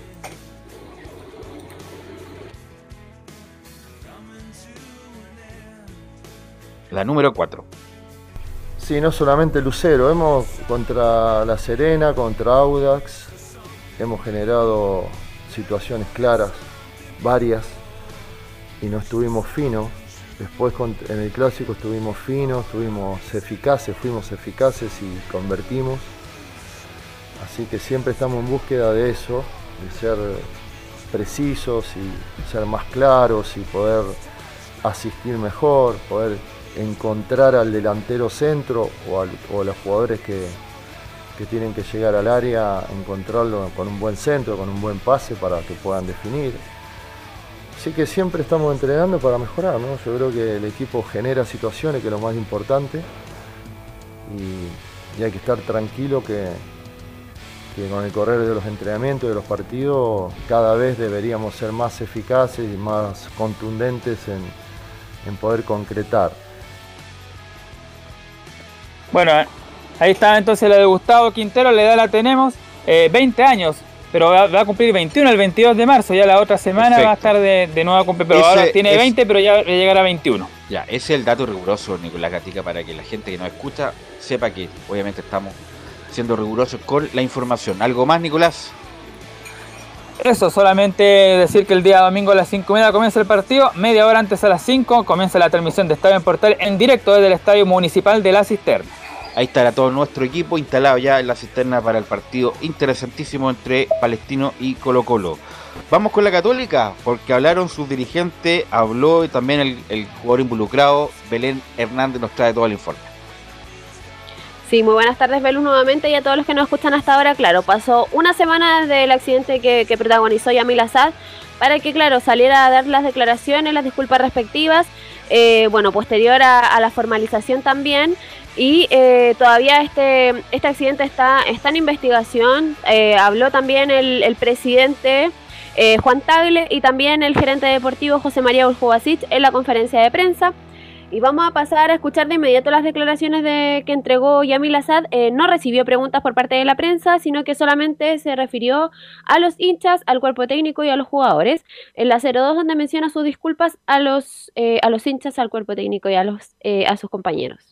Lo primero que quiero expresar en esta declaración son mis disculpas a compañeros, cuerpo técnico hinchada de Universidad Católica por todo lo que está ocurriendo. Lamentablemente no es mucho lo que puedo decir ya que existe una investigación en curso, pero quiero que sepan que estoy al 100% comprometido y tengo todas las ganas de demostrar en la cancha la razón por la que estoy en un gran club como, como católica. Asumo que estas disculpas necesitan de un compromiso de mi parte para que esto no vuelva a ocurrir. Agradezco a mis compañeros y al cuerpo técnico la oportunidad de, integrarme a los trabajos, conversé con ellos y me comprometí a trabajar con el máximo esfuerzo para demostrar que puedo ser un aporte a la institución y al equipo. Quiero entregar este mensaje también a la hinchada de la Universidad Católica y decirles que estas disculpas también van hacia ellos. Soy un profesional del fútbol y esta situación no da cuenta de eso. Agradezco de igual manera los mensajes de apoyo que he recibido durante esta semana y cierro estas palabras simplemente pidiendo reales y sinceras disculpas a todas y a todos los cruzados. Para mí que se aprendió el texto, ¿ah? Se aprendió el texto de todas y todos. ¿Qué se le va a ocurrir a SAT todas y todos? Discúlpame. Eh, y más que la disculpa al club, a los hinchas, también a la, a la sociedad chilena también, porque causó un daño importante. Pudo haber causado un daño mayor. Eh, Pero no fue menor, Belú. no fue menor y eh, soy un profesional del fútbol, decía. Y, pero bueno, eh, el punto es la cuestión práctica, Giovanni, porque no va a poder manejarlo, van a tener que trayendo un chofer o un amigo para todos lados, porque lo más probable es que no maneje nunca más, por lo menos estando en Chile, no maneje nunca más este muchacho asado. O sea, depende el tiempo que se quede, pero lo más seguro, no creo que se quede mucho tampoco, obviamente. Primero tiene que recuperarse una lesión que está recuperándose cuando tiene este accidente para poder volver a jugar. O sea, primero que, primero que vuelva a jugar, que ahora haga el trabajo silencioso, lo mejor posible, y que vuelva a la cancha y tratar de hacer un aporte, porque es la única forma de borrar o de borrar, de enmendar un poco el error que cometió, que es un error grave. Por suerte, como dices tú, Independiente que no es menor, no tuvo consecuencias fatales como ha pasado en algunos casos.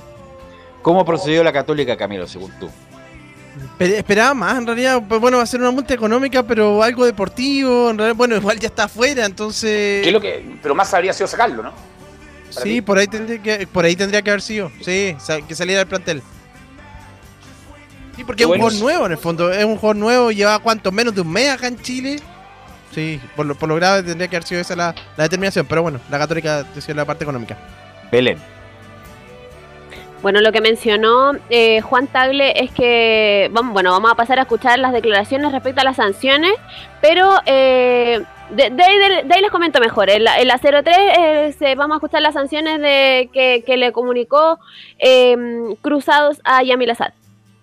Sin duda no, no ha sido una situación fácil para, para nadie, Cruzado, para Yamil y para nadie de los que participan en esta institución. Decirles que nosotros no hemos tomado muy en serio este caso, lo hemos analizado en el directorio, hemos también recurrido a la Comisión de Ética de Cruzados, eh, hemos conversado con, con Yamil, eh, hemos acordado con él un aporte económico que él hará, por tanto, a una o más fundaciones de beneficencia social que trabajen con niños vulnerables, también su participación en algunas actividades eh, sociales, sin perjuicio que además él, por supuesto, tiene que enfrentar la investigación que está llevando adelante la justicia civil. Bueno, esas son la- las sanciones que, optó eh, Cruzados. Eh, y respecto a esto también le consultaron eh, si es que mm, va a quedar un precedente con esta, con esta sanción. Eh, y, Juan Tagle mencionó que, mm, que no necesariamente, porque cada caso es diferente. Analizaron específicamente el caso de Yamil Asad y encontraron que las sanciones eran las que, las que tomaron, que eran las adecuadas y las que correspondían a, este jugador. Respecto al tema de, de Copa Libertadores, luego de la formalización que, que, que tuvo este jugador, que quedó con arraigo nacional y con firma mensual, el tema de Copa Libertadores que supuestamente quedaría fuera, por, obviamente por porque queda con arraigo nacional, pero se, se dijo en, la conferencia que, que se podría optar por un permiso especial para que el jugador pudiese salir del país, eh, solamente, en- eh, o sea, eh, obviamente si es que el, el- el cuerpo técnico así lo, lo, requi- lo requiera, eh, si fuera importante para, para el equipo que, que aportase eh, en lo que ellos necesitan en cuanto al tema futbolístico y el abogado está viendo ese tema de del permiso, de si es que más adelante ya cuando se esté jugando esta, esta Copa Internacional así se requiera.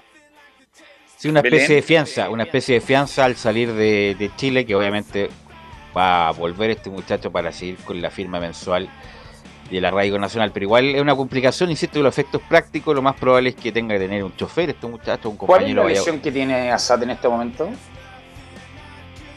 Desgarro. Desgarro. Desgarro de isquiotibiales. Con mayor razón tiene que cuidarse no salir y no tomar, porque lo sea un desgarro, para recuperarse lo antes posible y ser el aporte que quiere ser. Insisto, lo- va a ser condenado, indefectiblemente va a ser condenado por la justicia chilena. Vamos a ver Pero la puede pena. salir, se- ¿cierto? En caso de ser Por, requerido, por eso como lo digo, lo decía que, está Belén, diciendo, lo que está diciendo Belén. Lo más probable es que haya una fianza para asegurar después la, la vuelta, vuelta. de Assad a Chile, Belén. Sí, respecto a este mismo tema, si es que puede ser eh, considerado para Copa Libertadores, también le consultaron por, por el tema de si está a disposición de- del cuerpo técnico, obviamente que ya se reintegró a- al equipo para, para continuar con su recuperación.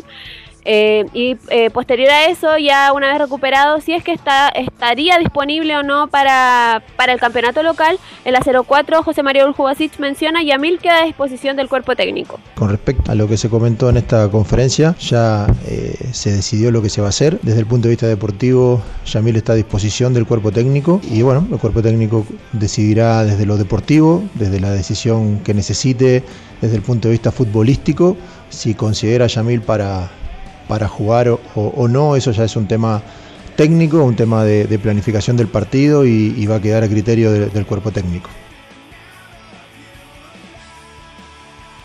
Ya, eh, bueno, para, para ir finalizando, se, se pidió y, o sea, se, se mencionó que ya es lo último que se va a tocar de este tema, que ya lo dan por finalizado y por cerrado por lo mismo. Eh, citaron al jugador no para que reciba preguntas de la prensa, pero sí para, para dar sus disculpas respectivas.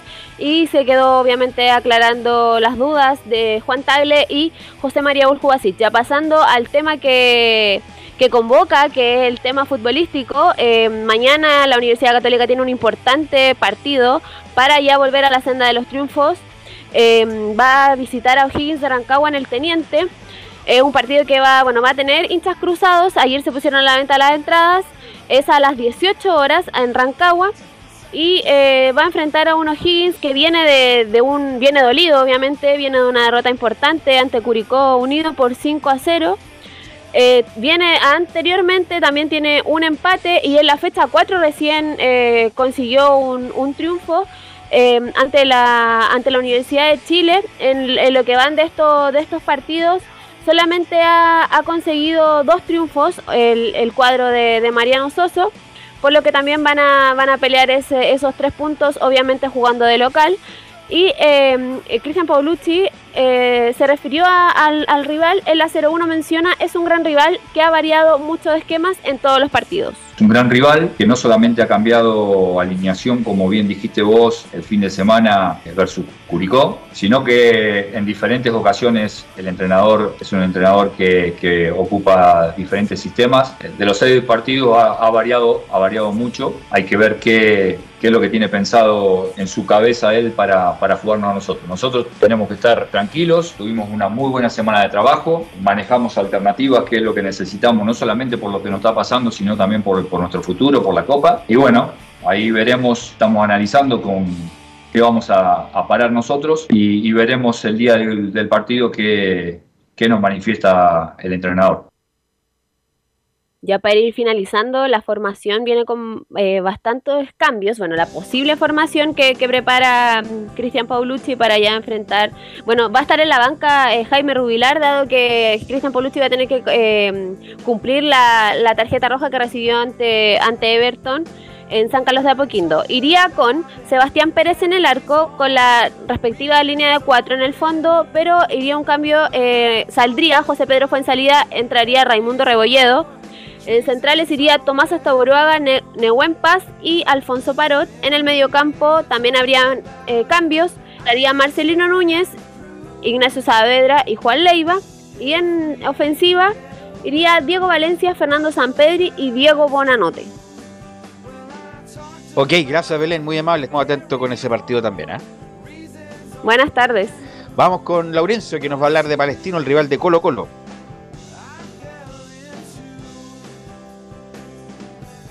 Laurencio. Ahora sí, justamente, estimado Beru Brau, eh, claro, justamente estamos con este palestino que recibe al cuadro de Colo Colo. Interesante lo de palestino que buscará revertir eh, Giovanni. Laurencio, ¿cómo estás? Ahora, eh, Giovanni, eh, cuéntame. Eh, nada, estamos, Laurencio. Eh, iba a ir tú parece ahora, ¿no? Sí, vamos, Laurencio, vamos, Laurencio, vamos. informando de Palestino. Vamos, vamos, vamos, que nos queda un minuto, vamos. Sí, claro, no, no, no, sí que me, me, me, confundió la introducción de Giovanni. Bueno, no importa. Eh, justamente eh, ya cuando están enviados las, las declaraciones de Costas y Jiménez, en un cuadro eh, de Palestino que va a contar con el retorno de Carlos Villanueva, recordemos que había estado lesionado y, y también tiene prácticamente contingente completo para jugar ante el cuadro de Colo Colo y con un Gustavo Costa que por un lado eh, se mostró muy ilusionado con poder volver al nivel que tuvo el equipo ante Católica y ante O'Higgins. Recordemos victoria 1-0 ante O'Higgins y victoria 3-2 ante Católica y de dejar atrás en la autocrítica ese, ese lamentable eh, derrota que tuvo ante el Audas, un, un partido súper complicado y que obviamente significó perder el invicto para el cuadro de, el, eh, de Palestino. Y como les decía, eh, con esta gran novedad de Luis Jiménez en, la convocatoria y de Luis Jiménez nominado a la selección chilena, vuelve tras un par de fechadores donde no había sido convocado, así que eso es lo que destaca el técnico Gustavo Costas. Así que vamos a ir de inmediato con un par de declaraciones solamente. Primero vamos a partir con Luis Jiménez, el delantero, eh, recordemos que le, le marcó el año pasado eh, eh, a Colo Colo en Copa Chile, bastante importante lo que hizo en su momento eh, Luis Jiménez y buscará revertir esta mala racha. Recordemos que Palestino perdió los dos partidos de local ante Colo Colo en el Monumento, en el Estadio de la Cisterna, tanto por Copa Chile como por torneo nacional. Así que vamos de con Luis Jiménez, quien dice en la 0-1, estamos concentrados y motivados porque jugaremos ante un rival muy importante como lo es Colo Colo. Bien, bien, estamos súper concentrados, motivados porque obviamente enfrentamos a un rival eh, importante y es un buen, un buen partido para, para volver al triunfo. Ojalá que, que se nos pueda dar. Creo que obviamente se puede mejorar, puedo mejorar yo, puede mejorar el equipo eh, en cuanto a su juego, pero es importante ir paso a paso. Creo que este, el último partido nos va a servir para, para poder mejorar, para poner los pies en la tierra y saber que, necesitamos hacer algo más si, si queremos pelear arriba. Justamente el objetivo de Luis Jiménez por lo menos es ser campeón, a diferencia de Gustavo Costa que eh, ha querido ir más mesurado en esos objetivos. En la 0-2 de Gustavo Costa vamos a ir con lo que opina de Colo Colo. Dice, que jugamos un gran equipo como Colo Colo y con un Solari que está en buen momento. Eh, y jugamos contra un gran equipo. Colo Colo, sabemos la, la clase de jugadores que tiene, es un equipo muy intenso, eh, con muy buen mediocampo, con un Solari que, que está en un momento muy bueno, eh, así que sabemos el rival, el poderío del rival que, que tiene. Hay que ajustar bien y, y ser intenso como son ellos. Y lo último que vamos a escuchar, muchachos, el día de hoy, eh, justamente Gustavo Costas opinando ante una consulta eh, de portales sobre el momento de, de Luis Jiménez y qué es lo que espera de él, tanto en Palestina como en la selección chilena. Dice: Estoy muy contento por la convocatoria de Jiménez a la Roja, es un jugador bárbaro. Y primero me, muy contento de que, que lo hayan citado de nuevo. Eh, yo he hablado mucho con él eh, cuando antes de venir para acá. Eh, y bueno, yo pienso que hoy lo veo muy bien, muy bien. Ah, Un profesional bárbaro y alguien que, que a nosotros nos ayuda muchísimo dentro del campo de juego y fuera del campo de juego. Así que yo lo veo hoy en muchas condiciones. Yo al principio lo habíamos hablado con él antes de venir, que lo íbamos a llevar de a poco, pero bueno, después viste que no tenía jugadores y hubo un momento que, ya el primer, part- el primer partido me acuerdo, yo ni, pensaba llevarlo al banco, hacía 15 días, 14 días que, estaba que había estado con nosotros y no estaba en condiciones, y le dije, mira, te llevo, sinceramente te llevo al banco porque no tengo otro. Eh, si no, no iríamos al banco porque te había prometido que te iba a llevar de a poco. Y él es un profesional bárbaro. Jugó esos 10, 15 minutos. Después del segundo partido también. Y al tercero ya jugó, no teníamos otro nueve y jugó. Yo dije, jugá que si andás mal es mi, es mi responsabilidad, no la tuya. Eh, porque no está en condiciones. Pero bueno, me demostró lo profesional que es y por qué hizo una carrera tan brillante. Y justamente cerramos con la más probable formación de Palestino con Daniel Zapa en portería, Brian Bejar, Cristian Suárez y José Bizama. En la última línea en el mediocampo, Benjamín Rojas, Agustín Farías, el Chucky a Ariel Martínez y Alvisa Dávila. En el mediocampo vuelve Carlos Villanueva y en la delantera Luis Jiménez y Brian Carrasco. Será la más probable formación de Palestino 5 media ante Colo Colo en el Estadio Municipal de la Cisterna y transmite por Portal Digital. Ok, gracias Laurencio. ¿Algo más, Camilo y Ahora Giovanni sí. para terminar? No, nada por acá. No, nada, Giovanni. bueno, nos escuchamos el fin de semana en los partidos eh, y que tengan un lindo fin de semana y que salga todo bien en la radio. y el- en las transmisiones. Muchas gracias, Giovanni, y también gracias, Camilo. Gracias, Emilio, por la puesta en el aire. Obviamente nos escuchamos en las transmisiones y la edición central, por supuesto, a las 13.30 horas del lunes. Que tengan un muy buen fin de semana.